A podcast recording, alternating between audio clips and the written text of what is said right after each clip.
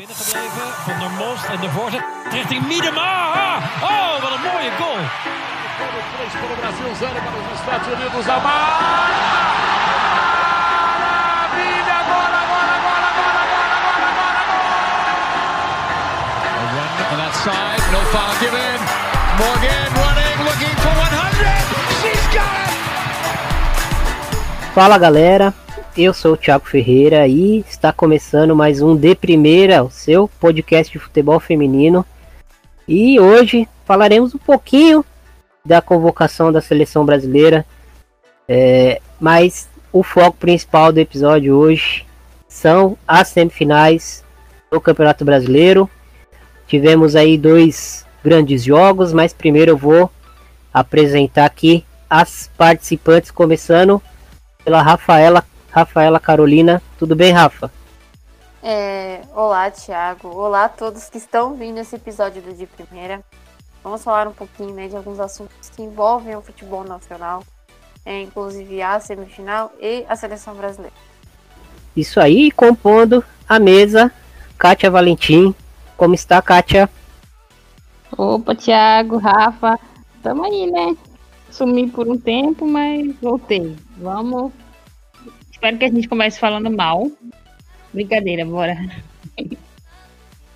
É isso aí, então não se esqueça de seguir a gente nas nossas redes sociais no arroba FFDPrimeira e de ouvir este e outros podcasts no agregador de sua preferência. É só você colocar de primeira futebol feminino no seu agregador que vai aparecer a gente por lá. Então bora para a pauta.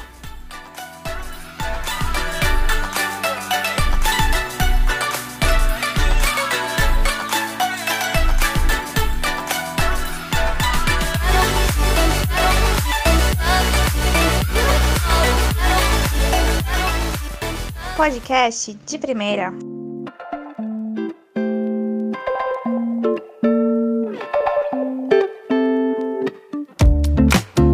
Bom, gente, eu vou começar aqui repassando a lista das convocadas e aí depois a gente discute aqui rapidamente.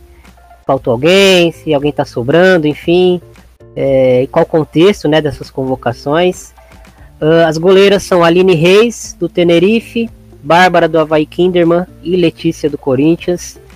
Três zagueiras, Rafaele do Dazon, Érica do Corinthians e Bruna Benítez do Internacional.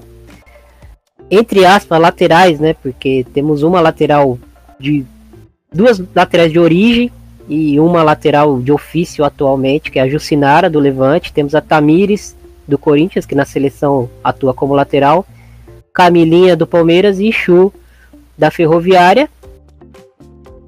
Meias, eu vou separar aqui primeiro as, as meio-campistas, né, e depois as meias mais, mais agudas. Uh, Luana do, PSG, Formiga do PSG, Andressinha do Corinthians, Júlia Bianchi do Havaí Kinderman e a Duda do Havaí Kinderman, que pode ser uma, uma, uma volante que sai mais pro jogo, mas também pode ser uma, uma, uma meia atacante ou até uma atacante. Andressa Alves retornando aí à seleção da Roma. Marta, do Orlando Pride. Adriana do Corinthians, que tá aqui na lista como, como uma meia, mas era uma jogadora que, que ou vai entrar no ataque, né? Ou vai ser uma, uma meia pelo lado do campo. Chegando no, no ataque, Debinha do Norte Carolina também pode ser essa meia pelo lado. Ludmilla, do Atlético de Madrid. Valéria do Madrid CFF. Nicole do Benfica e Giovana Queiroz do Barcelona. Começando pela Kátia. Kátia, o é, que, que te agradou, o que, que não te agradou aí nessa convocação? Bom, para mim, o que eu mais gostei da, da convocação é a presença aí, finalmente a presença da, da Júlia Bianchi. Quem acompanha o de primeira, o, o Diário Futebol Feminino, o quem é o que gosta daquela listinha que a gente faz de seleção da rodada, sabe? Viu lá o quanto que a gente colocou a Júlia, o quanto a gente fala sobre a Júlia, que ela precisa estar nesse grupo. E finalmente ela chega, chega a essa lista. Então, para mim foi um ponto extremamente positivo da convocação é a presença dela. uma surpresa ali, uma centroavante, né? A Nicole ali do Benfica também. Eu acho que é legal essa presença dela na lista. O que não, não me agrada de forma alguma, desde que começaram essas convocações, é a defesa. É, a gente fica sempre nessa. A defesa não tá boa, a defesa do Brasil é o maior problema, mas a gente não muda, a gente não, não sai do mesmo. Parece que existe ali uma lista de defensoras e precisa ser elas. Você tem três, apenas três zagueiras convocadas, apenas duas zagueiras ali que vivem bons momentos. Eu não sei mais o que, que se espera, o que se procura na Bruna Benítez. Ela não, não, não foi nem a melhor zagueira do Inter na temporada, mas está ali na seleção. Não tivemos zagueiras melhores durante o campeonato. Eu poderia estar umas quatro aqui, só agora, que se destacaram pra caramba na, na temporada, estão fazendo um mata-mata sensacional. Por exemplo, a Thaís Ferreira do Palmeiras, que tá, fez jogos de quartas e semifinais incríveis. A gente teve a Thaís Regina fazendo um jogo, uma temporada muito boa. A gente tem a Luana da Ferroviária que está sempre bem. E a gente tem a Tuane do, do Kinderman que é uma zagueira sensacional. Então, por que insistir em um nome que pouco joga em seu, seu clube, por exemplo? Não sei. Paciência. Aí a gente vai olhar ali lista de lateral. Vamos ser sérios, só tem uma lateral. Só tem uma lateral, porque Tamires. Tamires nem deve mais saber como é jogar de lateral. Camilinha, o seu melhor momento foi jogando mais avançada. O melhor momento dela e do Palmeiras na competição foi quando o Palmeiras avançou ela. Então, por que eu vou convocar ela para uma posição que já mostrou que não rende? Não sei, não sei qual o critério. E Chu. É difícil falar da Chu porque a gente não viu a Chu jogar de lateral. Mas o que, que hoje eu vou esperar de uma jogadora que já tem mais de 30 anos? Por que eu vou insistir em improvisar essa jogadora tendo laterais de ofício em bom momento? Porque a gente tem a Yasmin, que chegou. Ah, pegou o campeonato andando, mas assumiu uma posição no Corinthians e é absoluta. E ainda tem o extra de poder fazer outras posições e uma excelente bola parada. É, quem acompanhou o campeonato sabe que lateral direita do campeonato é Bruna Caldeirão. Então por que eu não vou levar a Caldeirão? Por que levar alguém que não tá jogando de lateral, que não rende de lateral? Não, é, são coisas que não se explicam nessas convocações. Então, são pontos que eu acho extremamente negativos e desnecessários. Se a gente está no momento de teste, então vamos fazer testes. E tem outros pontos que eu gostaria de chamar a atenção aqui. É goleiras.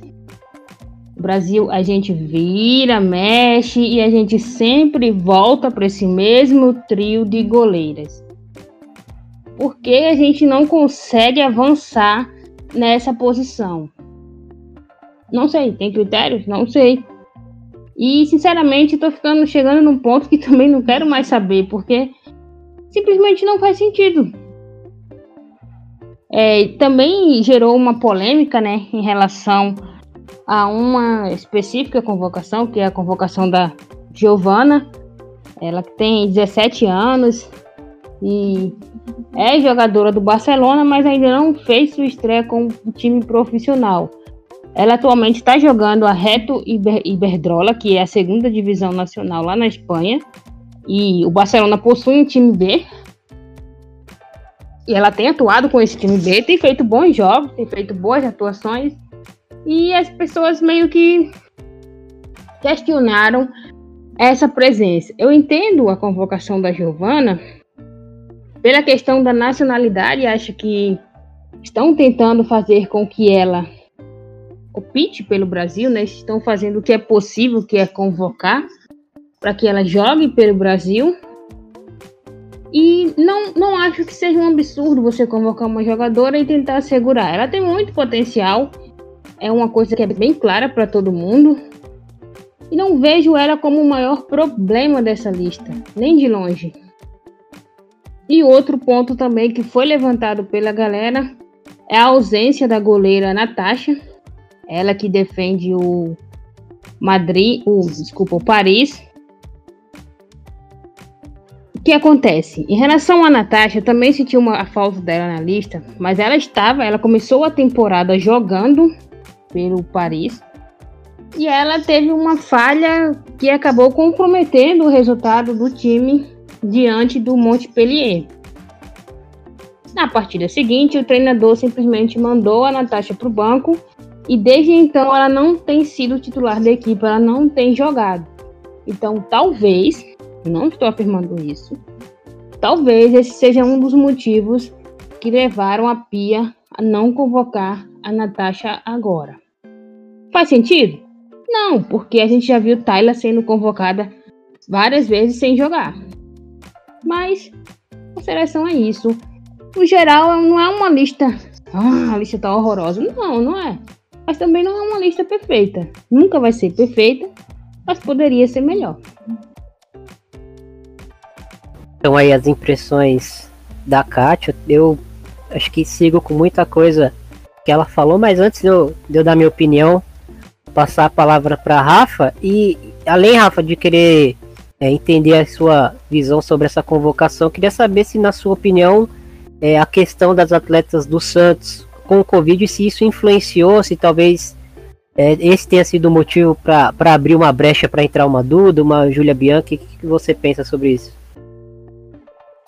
Ah, eu acredito que sim, né? Mas eu, eu também acredito muito que foi por conta do jogo de ontem do Kinderman. E não só pelo jogo de ontem, né? Ontem realmente foi uma. Foi uma. Uma atuação de gala do, do, do Kinderman que vem jogando muito bem a temporada inteira. É uma equipe muito consistente. Não é à toa que chegou pelo segundo ano seguido nas semifinais. É muito boa mesmo. É, mas eu acho que a Júlia Bianchi já deveria estar em outras convocações.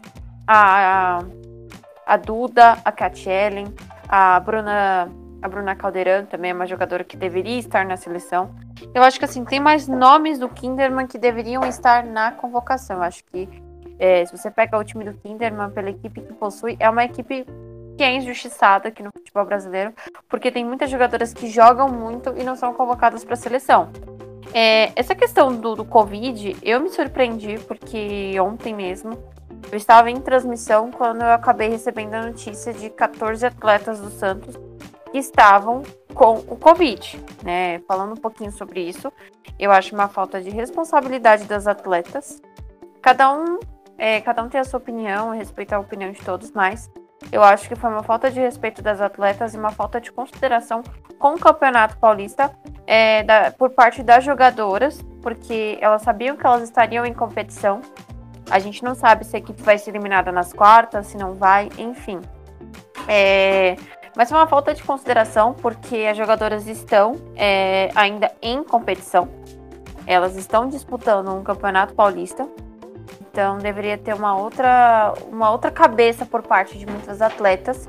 Ainda mais com essa questão do Covid, que não tem nada, ainda a gente não tem uma vacina, não tem nada é tudo muito incerto. Então, os jogadores deveriam ter um pouco de, de outra é, ter uma outra consciência em relação a essa questão.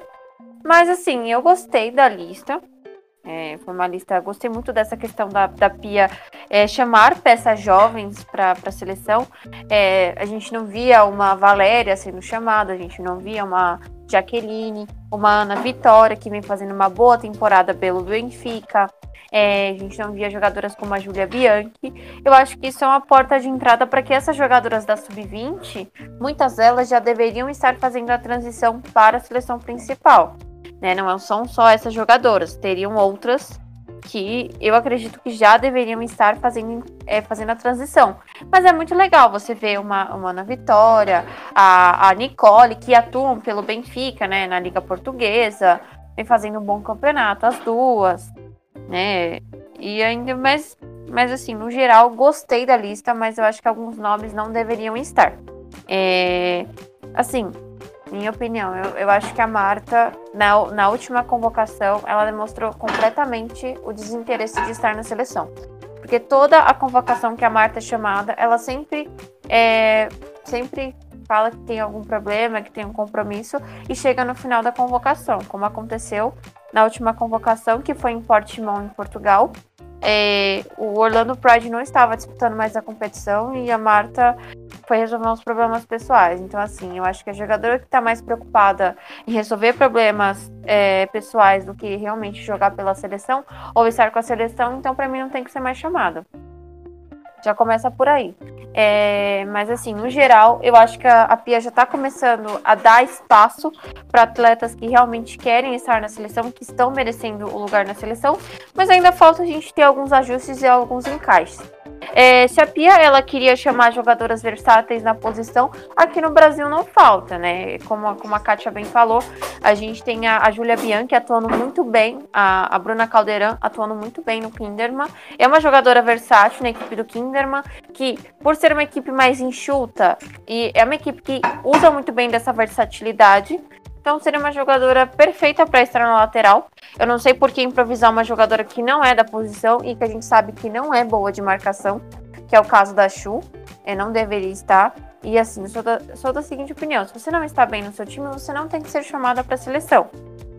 Então, assim, eu acho que você tem que chamar as atletas que estão atuando melhor. A questão das goleiras mesmo. Eu acho que a Natasha deveria estar nessa seleção. E sim, deveria ser uma goleira que, ter, que teria que ter uma chance para as Olimpíadas. Porque ela já mostrou que ela tem talento e é uma jogadora boa, versátil, tem uma flexibilidade, tem uma agilidade. Então acho que é uma jogadora que deveria estar na seleção. Mas, assim, gostei muito, como eu já comentei, gostei muito dessa questão de você chamar atletas da sub-20 para ir para a seleção principal, para até mesmo a gente já começar a fazer essa integração. E até mesmo a questão da, da Giovana, eu acho que foi ótimo a Pia é, dar uma segunda chance para essa jogadora, que é uma jogadora que tem muito talento. E não é à toa que é um dos destaques do Barcelona B nessa temporada. Era um dos destaques do Madrid a temporada passada né? Atuava como titular na equipe. É, é uma jogadora que tem muito talento e, e promete muito para o futuro. Mas eu acho que a Pia tem que mudar alguns nomes ainda. Mas eu acho que tempo não vai faltar para ela. E essa questão mesmo da Pia, tô gostando muito dessa questão da Pia e da comissão técnica ir nos jogos. É uma coisa que a gente não via da comissão anterior, da comissão técnica anterior. É, a Pia estar indo nos jogos, acompanhar. Ontem mesmo ela foi ver os dois jogos. Isso é muito legal. Ela foi em diversos jogos no Brasileirão também, na, na, na primeira fase. Uma coisa aqui, né, Rafa? Não adianta ir aos jogos e convocar as mesmas pessoas. É, tem essa questão também, mas já tem uma mudança. Não, não é à toa que a gente vê uma Júlia Bianchi na seleção. Antes você não via essa, essa questão de ver uma Júlia Bianchi e outras jogadoras de sub-20 na seleção. Então, mesmo que a, a Pia continue convocando alguns nomes que a gente sabe que não deveriam estar na, na seleção, é, já, já deu uma mudada, né? E eu acho que tá na hora da gente começar uma renovação, né? É, eu acredito que, ok, a, a, a Formiga, ela é a, uma das melhores jogadoras na posição dela, atua muito bem pelo PSG, mas acho que já tá na hora da gente renovar. Eu senti falta de alguns nomes na seleção, como a Maria Alves, do, do Juventus, e que vem atuando muito bem na, na equipe italiana. Eu acho que foi o nome que fez falta para a equipe. É, porque você convoca uma Andressa Alves e você não convoca uma Maria Alves, né? Então, tem alguns nomes ainda que eu acho que a Pia tem que começar a repensar de estar nessa lista. Mas tudo que o tempo não possa encaixar na seleção brasileira. É isso aí. Bom, vou, vou dar meu, meu pitaco aqui sobre o assunto e a gente já já vai para os jogos, mas é, basicamente faltou também citar a Ana Vitória do Benfica, meio-campista, que vem jogando é, com, ou como interior ou com uma camisa 10 né, atrás do atacante, que é a Nicole Heisler, no caso. E faltou citar a Jaque, é, atacante do São Paulo, que joga pelo lado, mas também forma ali dupla de ataque se, se for o caso. É, sobre as jogadoras que foram convocadas, acho que essa questão da renovação acho que é um ponto sensível, né? Porque se existia é, algum, algum planejamento para uma renovação da seleção por parte da Pia, com certeza seria depois da Olimpíada. É, e aí com a questão do, do Covid, a Olimpíada adiando um ano, é, eu acho que ela não vai iniciar uma, uma renovação mais franca, né, mais de peito aberto agora. Isso colocado, é, a gente vai para a questão do desempenho, né? Concordo com, com o que a Kátia falou é, da Bruna Benítez, acho que assim, respeito máximo, uma jogadora histórica aí para a seleção brasileira, futebol brasileiro feminino, mas acho que, que hoje não não não tem nível para estar tá na seleção feminina. Acho que é, se você pode convocar três, quatro defensoras para amistosos, você pode convocar duas jogadoras mais experientes, que já são a Rafaele e a Érica, que aliás seriam as minhas, as minhas titulares, né? E abrir espaço para duas jogadoras mais jovens, mas para já ir ganhando cancha, para já ir é, pegando, pegando o que é a seleção brasileira, né? Teve um, essa, é uma questão que a gente teve muito problema, principalmente na, na, na passagem do Vadão, que ele jogava todos os jogos para ganhar, no sentido de sempre colocar força máxima e pouco testava as jogadoras jovens. E quando uma titular se lesionava numa competição importante, a reserva entrava perdida né, nos jogos. Por quê? Porque não tinha minutagem, não tinha jogado, não tinha rodagem com a seleção brasileira. Isso faz muita diferença. É, mas falando assim, basicamente da Pia, ela, é, a gente percebe que houve uma evolução nesse sentido, mas ainda talvez não seja o ideal. É, bom, teve o retorno da, da, da, Marta, da Andressa Alves, acho que, que temos aí algumas senadoras do vestiário que, que a gente vai seguir acompanhando na seleção até a, a Olimpíada, pelo menos, né? Eu acho que essa renovação que a gente espera e que já está até é, atrasada na seleção feminina, acho que ela só vai seguir mesmo, só vai engrenar vai se iniciar no caso, né? Depois da Olimpíada, acho que antes disso a gente não vai não vai ter essa renovação. É, gostei das opções de ataque, acho que, que é um ataque leve, um ataque interessante. É, tem jogadoras ali. A Giovanna, eu acho que eu concordo com o que a Kátia falou. Para mim, hoje, tá verde ainda para a seleção principal, mas é uma questão mais, mais política do que de desempenho, né? Estão tentando é, trazer ela para a seleção brasileira. Eu acho que estão usando as convocações como uma forma de engajar ela, de trazer ela para dentro do grupo, de estar de, de tá ali do lado da Marta, tá do lado de jogadoras históricas, para até como um argumento de convencimento. Eu acho que amistosos são, são ótimos parâmetros para se testar jogadoras, né? A gente não pode é, ver o Brasil, sei lá, enfiar 4 a 0 na Argentina e achar que pronto, estamos prontos para a competição gigante, porque eu acho que é, não é assim que se avalia a seleção brasileira, não é só através do resultado, é através de desempenho. O cenário é outro, né? Enfrentando é, equipes sul-americanas e depois enfrentando equipes europeias, a gente sabe que existe uma diferença gigantesca e também existe é, uma diferença do contexto, né? do, do das equipes que a gente vai estar enfrentando, da competição, enfim, tem todo um grau de, de nervosismo.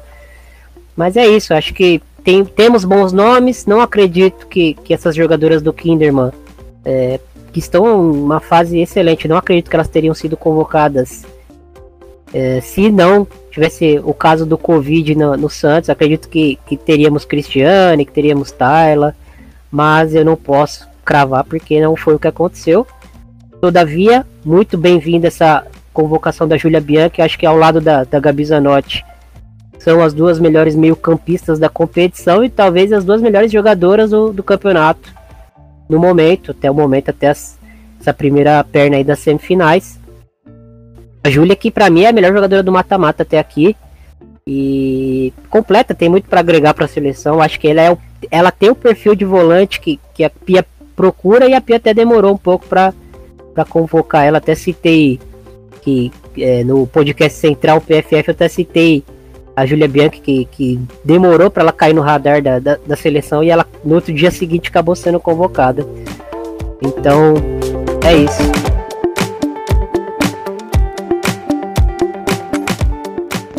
Podcast de primeira.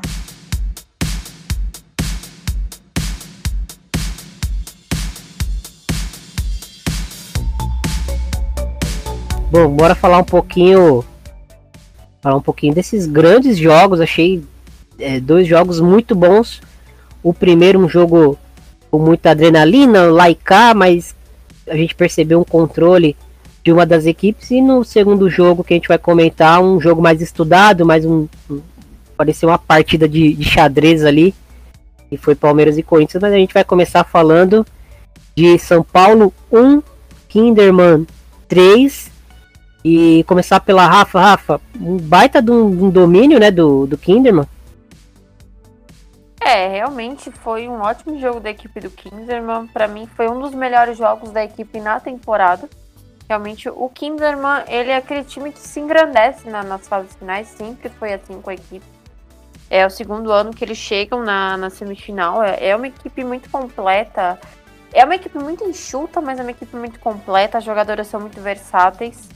É, então isso fez toda a diferença para a equipe e também eu acredito muito na questão técnica também. É, eu já até comentei em outros podcasts, em, em, também em comentários de jogos. E o Jorge Barcelos é um ótimo técnico. Vem fazendo um ótimo trabalho pelo Kinderman. Não é à toa que o Kinderman ele é uma equipe que todo mundo sempre fala que é uma equipe que vai dar trabalho e geralmente chega na, nas fases finais, dá muito trabalho para pro, os times. É, com São Paulo não foi diferente. É, foi uma equipe que deu muito trabalho até os 10 minutos da partida, a gente viu um, um certo equilíbrio entre as duas equipes. Foi muito aquele lá e.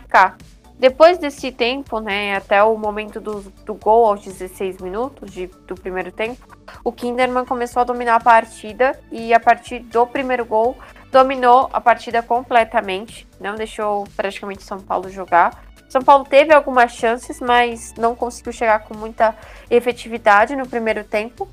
É, o Kinderman fez um, um, ótimo primeiro tempo, não é à toa que fez o segundo gol aos 31 com a, a, a Julia Bianchi, que foi a, a reeleitar craque do jogo por parte do Kinderman.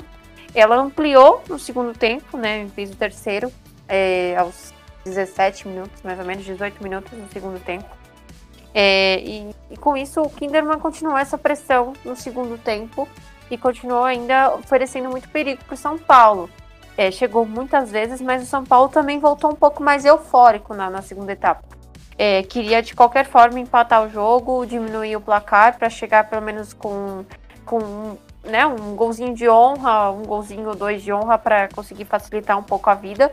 Mas isso não foi possível, né? O São Paulo só conseguiu encontrar o gol no final do jogo, aos 47, com um belo, uma bela assistência da Gláucia e a Camila completou o, o, placar, né? Então, é isso. Eu acho que a questão técnica e a questão também, o fator experiência, foi, fez muita diferença nesse jogo. Eu já esperava que seria um favoritismo do Kinderman pelo, pelo que a equipe apresenta, pelo elenco que a equipe possui, pelas jogadoras que a equipe possui, mas eu não esperava que seria um jogo mais fácil, né, pro, pro, pro Kinderman, eu esperava um jogo mais equilibrado, mas o Kinderman mostrou é, o porquê de, dessa equipe estar na, na, nessas, nessas semifinais. Não é à toa que eliminou o Internacional ganhando o primeiro jogo nas quartas de final. É, empatou o segundo 2 a 2 é, Na verdade, foi 1 a 1 o segundo jogo das quartas de final. Não é à toa que a equipe do, do Kinderman chegou nessas semifinais. E tem tudo, praticamente tá, tá com vaga cravada na final. Só realmente confirmar o, né, o, a, a vaga no segundo jogo é, no próximo sábado. Kátia, é, a Gláucia deu a, assistência para o gol que deu essa sobrevida aí para o São Paulo para o segundo jogo, mas se a gente for pensar na estratégia, o Barcelos e o Kinderman conseguiram anular a Gláucia quase que o jogo inteiro, né? Então, a Gláucia ela é diferenciada, né? Todo, acho que todo mundo meio que já tá cansado de elogiar a Gláucia. Ela foi anulada o jogo inteiro. A estratégia do Kinderman foi, foi quase que perfeita. Mas ela teve um momento, e foi o que ela precisou, para deixar a Camila ali na cara do gol e ainda levar o São Paulo meio que vivo para esse jogo de volta. É, ela, ela é essa jogadora que ela é diferenciada, ela não precisa de tantos momentos ou de tantos lances a margem de erro da Glaucia é muito baixa.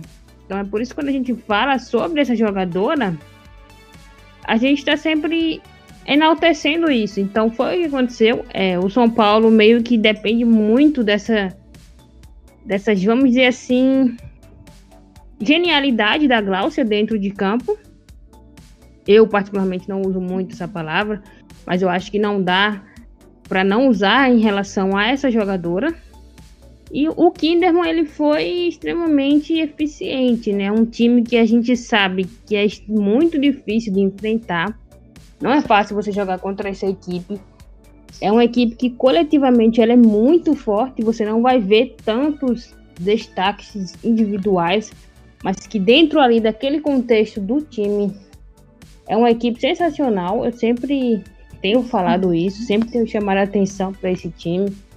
Sempre tenho dito, oh, olha esse Kinderman, olha esse Kinderman, essa equipe é muito bem treinada. A gente tem que levar em conta isso. Porque muitas vezes a gente para porque é, um, é uma cidade pequena, não tem tanto nome. É, é um elenco, talvez seja o menor elenco que disputou a Série A, um elenco muito reduzido. Começaram com, se eu não me engano, 16 atletas, depois chegaram até a, a beirar ali as 20 atletas, mas sem passar muito disso. E sempre foi, foi digamos assim, estável na competição. Algo que o São Paulo não conseguiu ser. O, o grande problema que a gente chamava sempre a atenção quando ia falar do São Paulo era aquele meio-campo. O meio-campo do São Paulo, ele às vezes ele não existe durante uma partida. E enfrentar o Kinderman, que tem talvez ali o, o segundo melhor meio-campo do campeonato, iria ter consequências. E foi o que aconteceu. Né? Você tem ali o meio-campo do São Paulo, que não é tão, tão intenso, digamos assim, contra um, um meio-campo que tem Júlia, Duda, Pati, e você tem ali também a Catiele sempre apoiando ali no meio. A receita para o Kinderman estava no meio-campo, ganhar o meio-campo e explorar as laterais. Explorar os ataques laterais, que é também uma grande dificuldade do São Paulo. A equipe seguiu ali a receita muito bem, abriu essa vantagem enorme. A gente às vezes esquece, mas o jogo foi em São Paulo. O São Paulo agora precisa ir lá em Santa Catarina, precisa tirar uma vantagem de dois gols sem tomar nenhum gol contra um time que é dificílimo de você fazer dois gols nele. Poucas equipes conseguiram no brasileiro. Então, eu, para mim, eu, eu acho que o, a missão do São Paulo é quase impossível. Claro, é futebol. Pode ir lá, pode vencer e fazer história, como já fez história. Mas eu acho que vamos ter aí as caçadoras de volta a uma final. Não, é isso. É... Falando sobre a, a estratégia da, da, das duas equipes, uh, acho que o Barcelos criou um plano de jogo que não, não mudou muito o que o Kinderman já faz em campo, mas é, focou atacar ali o lado esquerdo do São Paulo, que é uma deficiência defensiva que o São Paulo tem durante toda a competição. Conseguiu evitar que essa bola chegasse na Glaucia e principalmente que, que a Glaucia ativasse essas jogadoras de, de mais velocidade do São Paulo. E atacou muito também as costas das volantes do São Paulo. É, a Yaya não estava num, num, num bom dia, a Duda já jogou de volante na posição, já jogou de interior, mas a gente sabe que não é a dela há muito tempo. Ela é uma jogadora que pega a bola, quer acelerar, quer carregar, quer conduzir, não, não é muito de, de, de circular a bola. Que é uma coisa que São Paulo precisou no campeonato algumas vezes e precisou muito ontem, não conseguiu. São Paulo rifava a bola muito rápido, recuperava, tentava acelerar. O Kinderman recuperava e aproveitava os espaços, ou circulava a bola, esfriava o jogo. Enfim, eu acho que o São Paulo é, era o pior encaixe, né, pro, pro São Paulo possível, era o Kinderman. Acho que depois do, do, do, Corinthians, que é a grande equipe do país ainda, acho que o Kinderman era o pior encaixe pro, pro São Paulo enfrentar, muito por esse esvaziamento do meio campo que a, que a Kátia citou, e pelo, pelo perfil né, das atletas do Kinderman, que, que são todas, na sua maioria, com, com boa técnica, um jogo físico muito bom, então o São Paulo não conseguia se impor nem fisicamente no jogo, e depois do segundo gol a gente sentiu que, que animicamente, né, que mentalmente o São Paulo começou a, a, a fraquejar muito durante o jogo. É, se acabasse 3 a 0 eu cravava que a eliminatória tá, tá, tá decidida. Acho que o gol da, da Camila deu uma sobrevida para o São Paulo tentar o milagre, mas vai ser uma tarefa muito, muito difícil.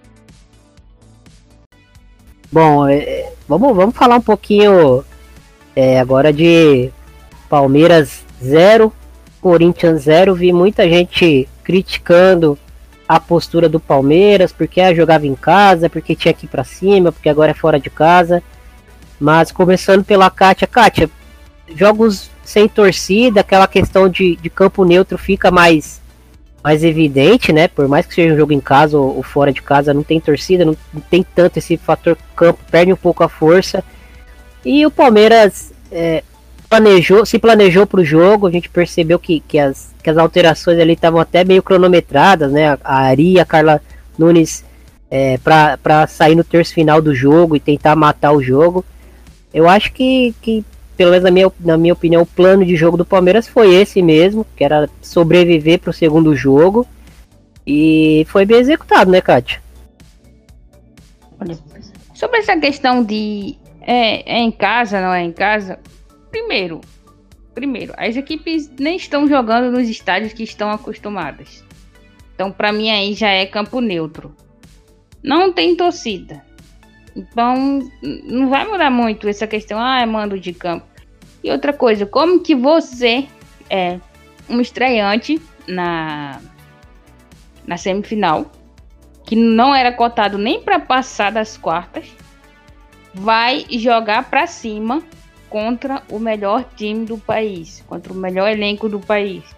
Aí você vai tomar caixa, você vai tomar ca caixa em casa e vai chegar no segundo jogo eliminado. Então, não, eu acho que a estratégia do, do Palmeiras foi muito boa.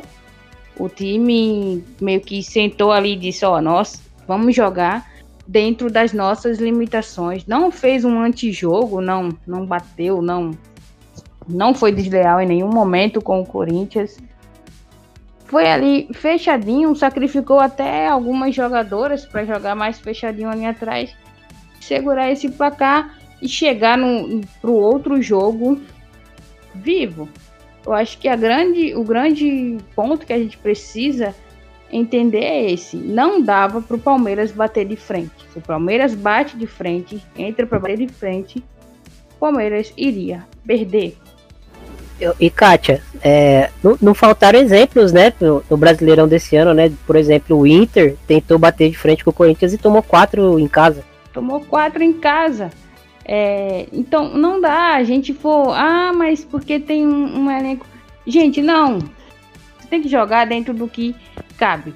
Tem que pensar, eu vou para cima porque o povo quer, o povo quer ver eu indo para cima, e vou tomar uma caixa e vou ser eliminado já no primeiro jogo, ou eu vou fazer a minha estratégia aqui, fazer o meu riscadinho, chegar lá e tentar lá, eu vou tentar minha sorte.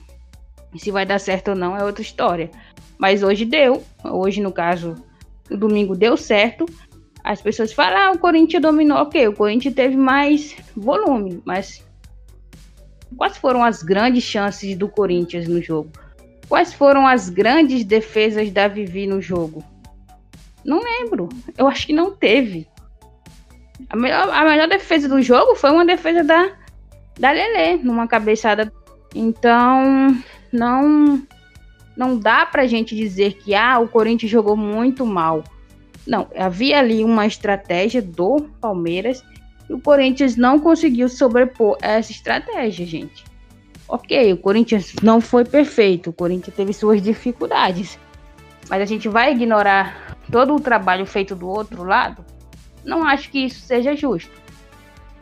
É isso, e, e Rafa, a gente viu é uma partida onde, se não houveram os gols, se não houveram grandes é, chances de gol para os dois lados, nós vimos aí atuações de zagueiras muito, muito boas, né? É, a, a, dupla de zaga do, do Palmeiras foi muito bem. E a Érica, mais uma aula de como defender avançada em campo, né? O que, que tu achou do jogo, Rafa? Assim, eu analiso a partida, que foi uma partida muito equilibrada entre as duas equipes. Óbvio que o Corinthians teve muito mais volume de jogo, foi uma equipe que contra-atacou mais, né? Aproveitou muito bem dessa questão coletiva, que é uma especialidade da equipe, de passes mais curtos, jogadas mais bem criadas, mas não dá para desprezar o Palmeiras e falar que a equipe não jogou. A equipe jogou bem. Eu acredito que foi uma estratégia muito bem montada por parte do Belli.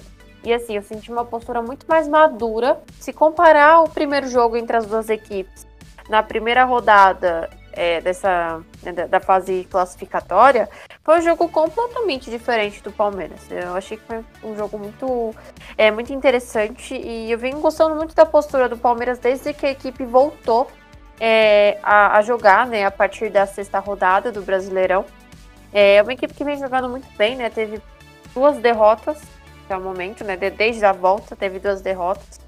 Então, assim, vem jogando muito bem. É, contratou também peças pontuais, né? A Camininha, que ontem foi um dos destaques da equipe do Palmeiras, e contratou a Janaína, que entrou no segundo tempo e conseguiu segurar um pouco mais o Corinthians. Mas o Corinthians também teve boas chances no jogo. Né, mas, assim, gostei muito da postura do, do Palmeiras. Principalmente da parte defensiva do Palmeiras, né? A, a Isabela jogou uma lateral uma lateral mais avançada, mais de ponta. É, também jogou, jogou muito bem, soube defender muito bem em alguns momentos o Corinthians. Eu acredito que o Palmeiras conseguiu anular em alguns momentos o Corinthians, e isso foi necessário para a equipe segurar um, o placar no jogo. Agora, pelo lado do Corinthians, né, não, não vamos tirar o mérito da Érica, que é uma zagueira consistente há, há, um bom tempo na equipe do Corinthians, não é à toa que é a, a zagueira titular da equipe. É ela, Tamires e mais 10. Ela, Tamires Zanotti. A Erika é... é consistente em tudo, né? Nunca vi. É. É muito consistente, né? É uma jogadora muito boa. É uma jogadora que avança. Você vê que ela é boa tanto defensivamente quanto ofensivamente. Uma jogadora muito completa. É uma, uma zagueira muito completa. É uma coisa que a gente quase não vê no futebol brasileiro. Principalmente nos times brasileiros, né? Uma que, assim, tá despontando para ser o, é, não digo uma nova Érica, mas está despontando também para ser uma jogadora, uma zagueira muito completa. É a Lauren do São Paulo, é uma jogadora também muito boa defensivamente. Então, assim, a, foi um jogo ótimo entre as duas equipes. Eu gostei do jogo. Gostei muito do jogo das duas equipes. Foi ótimo para ver a aula de tática e técnica entre as duas equipes. É, e eu acho que, acho que é bem isso, concordo com, com, com a visão de vocês é, pelo, pela parte do, do Palmeiras, uma equipe que já contra a Ferroviária, é, por alguns desfalques que a equipe teve, se, se viu na obrigação de, de, de, jogar mais recuado também e, e contra-atacando. E ali apareceu uma virtude do Palmeiras que até então na temporada eu pelo menos não tinha reparado que é uma equipe que, que conseguia se sentir muito confortável se defendendo próximo do próprio gol. A Thaís cresceu muito, mas eu acho que também é interessante a gente citar é, a partida da Maressa, a partida da Nicole, que, que controlaram muito bem o espaço. A Angelina jogou como uma meia ali, mais pela direita, meio fora de posição, mas vigiou muito bem a, a Yasmin, esse lado esquerdo do Corinthians que é tão forte, né? É, acho que o Palmeiras, é, principalmente para esse jogo, mostrou um nível de concentração muito alto. Eu acho que a gente acaba geralmente comentando futebol só pela parte técnica, por quem faz mais gol, e eu acho que o futebol é, é muito mais que isso. Eu acho que o Palmeiras trouxe um tempero muito interessante para esse confronto, trouxe um nível de concentração, um nível de competitividade sem a bola muito alto e o Corinthians é, conseguiu tirar o Corinthians né, da zona de conforto. Bom, por parte do Corinthians, acho que o Arthur quis surpreender um pouco o Palmeiras abrindo mão da Ingrid, trazendo a Vicky de volta para a equipe titular e, e, voltando com a dupla de ataque que fez tanto sucesso é, em 2019 pela mobilidade, pela forma como, como se movimentava e confundia as defesas adversárias. Foi um jogo onde a gente elogiou muito aqui o Palmeiras pela postura e pela concentração, né? Competiu 90 minutos, mas o Corinthians teve suas chances, principalmente com a Gabi Zanotti é, criando algumas situações que, que às vezes não conseguia nem se concretizar em finalização, mas em zonas perigosas do campo.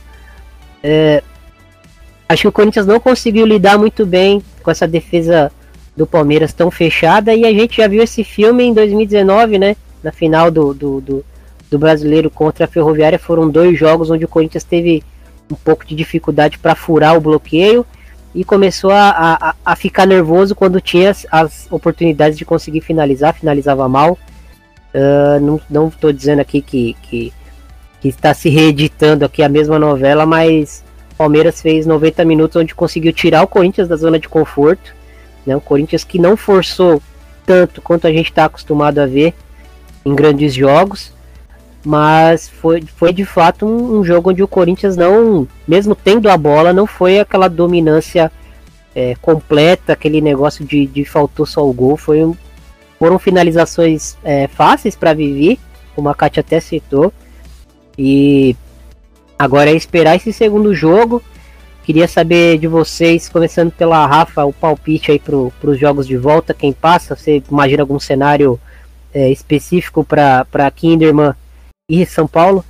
Olha, eu acredito que Kinderman já levou, é, já, já tá com um pé e meio na, na semifinal, na, na final do Brasileirão. Vai pela segunda vez na, na, na história da equipe disputar uma final, na minha opinião mas nada está fechado. Mas eu acho muito difícil o São Paulo ganhar lá, lá em Santa Catarina, porque a equipe do Kinderman é muito bem montada, vai ter uma semana inteira para treinar. É, diferente do São Paulo, que vai ter no meio de semana Paulistão, né? E é, vai ter o Paulistão no, no meio da semana, vai ter Paulistão. Então vamos ver qual vai ser a equipe, qual vai ser a postura do, do Piscinato para esse jogo de. para esse último jogo, né? Da, da, da primeira fase do Paulista. Mas diferente do. Diferente do Kinderman, que vai ter uma semana inteira para treinar, o São Paulo tem competição no meio de semana. Então, eu acredito muito que o Kinderman já levou esse jogo. Kátia, você acha que existe alguma possibilidade para o São Paulo é, conseguir reverter esse, esse cenário e, e, qual caminho que você indicaria para essa tarefa difícil? Olha, eu acho que vai dar Kinderman. Eu acho que não tem muito mais o que fazer. É, é, muito difícil você ir lá em Santa Catarina e ter que fazer dois, não tomar nenhum, ou ter que fazer três sem tomar nenhum para passar direto. Eu acho que vai dar Kinderman. Não é impossível para o São Paulo, claro, futebol. Talvez tentar ali anular a, a Bianchi e a Duda, isolar a Lelê não sei, impedir as subidas da, da Caldeirão e talvez tentar fazer um pouco que fez o Internacional né, no primeiro jogo. Foi aquela pressão mais alta, forçando o Kinderman a, a perder mais a bola ali no início da, da partida. Deu certo para o Inter em determinado momento, mas vai precisar jogar com um nível de concentração extremamente alto para conseguir fazer isso durante todo o jogo e sair e tirar né, essa vantagem. É, eu acredito que. Mas enfim, eu acho que vai realmente dar Kinderman novamente. Talvez dê um empate e a equipe catarinense acabe passando. Né, concordo com, com, com, a observação das duas e com o caminho que a Kátia traçou, mas também acredito que vai ser muito difícil mas é futebol, né? Se o São Paulo conseguir fazer uma pressão alta tão boa quanto fez contra o Santos no segundo jogo, mas, né, considerando que o Kinderman não é o Santos, que o Kinderman tem um meio-campo hoje muito mais inteiro, muito mais é, recheado com jogadores de qualidade, é uma tarefa realmente muito ingrata para o São Paulo. Também acho que vai dar Kinderman. E Palmeiras, aliás, Corinthians e Palmeiras, né, agora volta. É, tudo aberto, Rafa? Eu acho que depois do jogo de ontem, eu considerei que tudo tá aberto pro, pro do, do Palmeiras. É, a equipe vai ter que seguir praticamente a mesma estratégia desse jogo. É, contando que não vai estar jogando em casa, vai estar jogando na arena, né? Num, num dia histórico, né? Que ficou marcado aqui no Brasil, 16 de novembro. É, mas eu acho que está tudo aberto, apesar que pela, pela equipe, até mesmo pela questão da experiência, eu tenho um, um pequeno, pequeno favoritismo no Corinthians, mas eu acho que tá mais, o jogo está mais aberto do que é, está é, com um time favorito nessa, nessa semifinal. Kátia, Corinthians vai vir vacinado para uma possível repetição dessa estratégia do Palmeiras. Uh, que, como é que tu analisa esse cenário para o jogo de volta e quem você acha que, que tem mais chances de passar? Só discordando um pouco da Rafa, o Corinthians é super favorito, gente. O Corinthians é, o, é muito favorito a passar, a chegar à final, inclusive a levar o título. Isso aí eu acho que não dá pra gente negar, mesmo tendo rolado o que rolou nesse primeiro jogo. Bom, em relação ao Palmeiras, eu acredito que o Palmeiras vai tentar repetir a fórmula. Talvez até tente dar uma melhorada, digamos assim. É, se a Ari tiver condições de jogo, se a Carla tiver condições de jogo, tiver mais condições de jogo, talvez elas joguem mais que 30 minutos. É, a gente só vai saber mesmo no dia. E o Palmeiras pode sim tentar ali surpreender no contra-ataque e para levar essa vaga. Mas também acredito que o, que o Arthur vai vai pensar aí em várias formas de furar o bloqueio palmeirense, né? Vai, vai entrar ali com a, uma formação mais com mais, maiores características para fazer infiltrações e ocupar aqueles espaços que inevitavelmente acabam aparecendo ao decorrer do jogo. Acredito que será uma partida bem interessante. Vejo sim o Corinthians muito favorito a levar a vaga, mas também não acho que já levou. Acredito que não dá para dizer isso, afinal ainda é um clássico. É, eu espero um, grande jogo nesse, nessa volta. Acho que o Palmeiras vai tentar refinar um pouco essa estratégia. Não, não acredito que o Palmeiras vai tentar repetir exatamente a mesma coisa que fez. Até para tentar surpreender o Corinthians, talvez pressione um pouco alto no início do jogo, para dar uma, né, uma, uma, quebra de expectativa no Corinthians, mas depois recue. Mas eu não acho que o, que o Palmeiras vai iniciar o jogo todo atrás, vai gastar 60 minutos do jogo para depois é, esboçar que vai tentar começar a, a ser mais agressivo, até porque é o segundo jogo Palmeiras está confiante porque já passou por um mata-mata é, nos pênaltis, né? Eliminando a, a equipe que, que, foi campeã assim ano passado. É, então, talvez o Palmeiras tenha uma confiança mais para ir para os pênaltis, mas não acho que o Palmeiras vai deixar de jogar 90 minutos é, desse jogo de volta.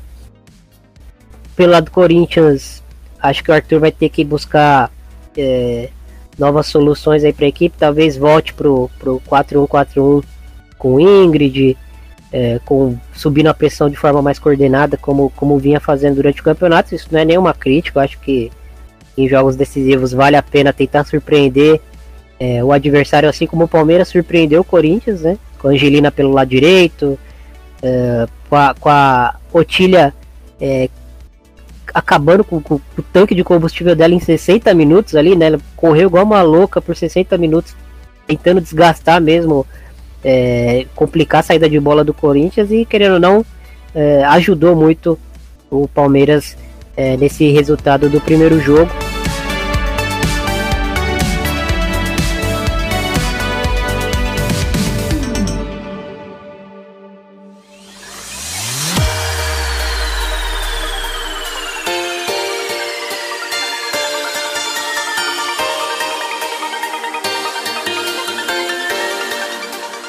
Então é isso. É, agradecer a Rafa, a Carolina pela participação e mais uma vez. Rafa, deixa aí suas redes sociais, seu recado final pra gente. É, muito obrigada, galera, por mais uma oportunidade é, de estar comentando sobre o futebol feminino. É, minhas redes pessoais no Twitter é arroba Rafa Carolina e no Instagram é arroba Rafa Carolina, Rafa com dois Fs. É, é isso, galera. E também faço parte do diário F Feminino. E é isso. Valeu, Rafa. Kátia, muito obrigado aí por mais uma participação e, e deixa suas considerações finais aí pra gente. Então, gente, aí foi isso, né? Espero que vocês tenham gostado do, do programa. É, não tem muito o que acrescentar, eu só quero ver esses jogos pegarem fogo mesmo. Acho que semifinal boa é semifinal com muita emoção, muita loucura e com mu muitas reviravoltas. Vamos ver. É, tô lá no, no Twitter falando muita bobagem, né? Arroba Katia Valentim. E também no, no Diário, segue a gente lá no Diário, Diário Futebol Feminino. É isso. E até a próxima. É isso aí. Estamos também no na seleção da rodada, né, Kátia? Que a gente ajuda aí a, a compor a banca que, que decide é, as jogadoras toda rodada. É. Muita dor de cabeça, né? Mas, mas a gente sempre entrega o, o, prometido. É. Sempre sai, sempre sai. Essa semana tem mais, hein? É isso aí. Essa semana tem mais, tem mais seleção e tem mais discussão. Então é isso, agradecer a você que ouviu aí nosso episódio até o final. Muito obrigado mais uma vez. Não se esqueça de seguir a gente no arroba FFD Primeira nas redes, nas redes sociais, Instagram, Facebook, Twitter. Um grande abraço, valeu e até a próxima. Tchau.